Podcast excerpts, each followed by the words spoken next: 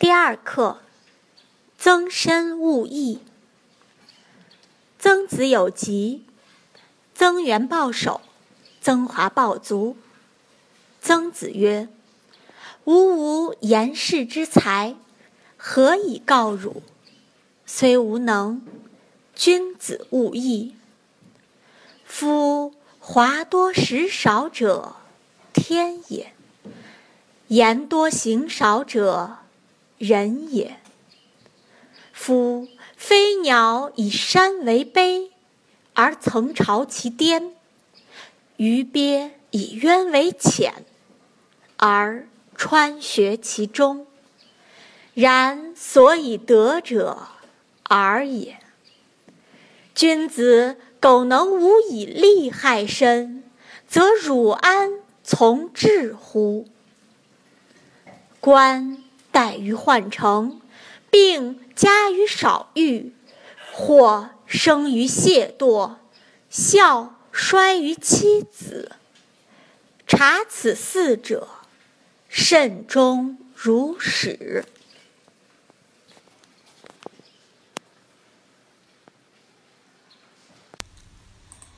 第二节，我们来讲一讲曾子的故事。有一首诗这样写：说齐鲁多贤者，孔门被且圣；四大圣贤者，孔颜、曾与孟。曾子和他的父亲曾点都是孔子的学生。在孔子创办私学的时候，曾点就列于弟子的门墙。但当孔子开始周游列国的时候，曾点并没有随行。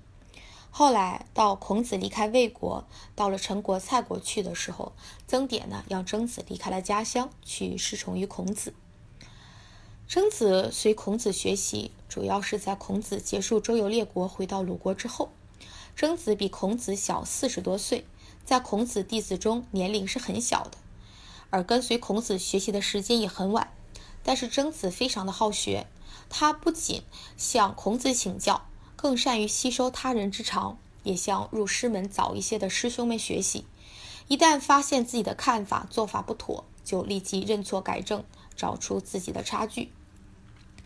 在孔子病故后，曾子与其他的弟子们呢一起为孔子守丧。守丧期结束之后，曾子呢就回到了自己的家乡，归耕故里，供养父母。在他的父母去世之后，还设帐讲学，著书立说，扩大。儒家的影响。课文中所选的这段话呢，是曾子在有病之后呢与他的儿子的对话。这段对话最重要的一点呢，就是慎终如始，也就是曾子在强调，不要因为一时之利而忘记坚守，而要谨小慎微，杜绝一切可能导致祸患的因素，这样呢才能够善始善终。这也就是儒家所说的慎。儒家强调呢，人要自省、谨慎处事，远避祸患，达到慎独的最高境界，才能够修成君子。曾子曾经明确说。吾日三省吾身：为人谋而不忠乎？与朋友交而不信乎？传不习乎？可见曾子并不是发现了自己的过失才去自行检查，而是强调每天都要从不同的方面反思自己的言行，是否有什么不恰当的地方，以便于及时改正。不仅如此，曾子还强调人要敢于攻自己之恶，去责备自己的过失，而不要自己欺骗自己。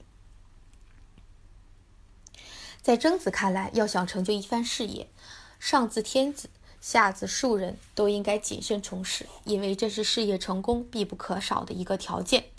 就像曾子自己说的那样：“如果你是天子，那你日旦思其四海之内，战战兢兢；如果你是士大夫，那你日旦思其官，更唯恐自己不能胜任；如果你是普通人，日旦思思其事，也恐刑罚之至也。”为了做到谨慎处事，君子在言行关系上更要威严而笃行之，行欲先人，言欲后人，要先做，然后再说；而在利益关系上，要见利思辱，见恶思垢，视欲思耻，愤怒思坏，也就是要人们谨慎小心的去考虑后果，避祸未辱，要人们始终充满了忧患之感与危机之感。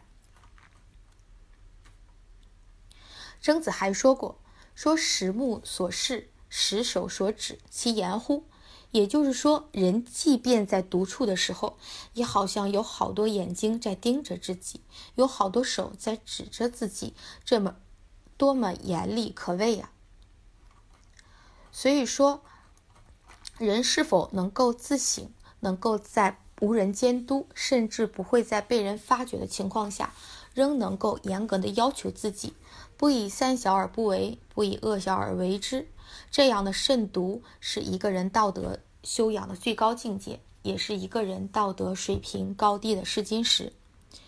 但是需要指出的是，曾子所说的谨慎处事和胆小怕事、不甘承担责任，绝对不是一回事。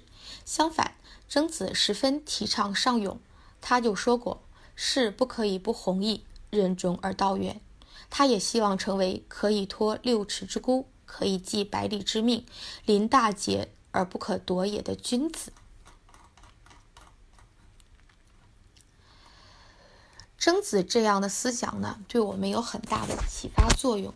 我们呢，也要加强慎独的道德修养，要求自己做事表里如一，心口一致，人前以后保持一个样子，时时刻刻严格的要求自己，增强自我监督、自我控制的能力。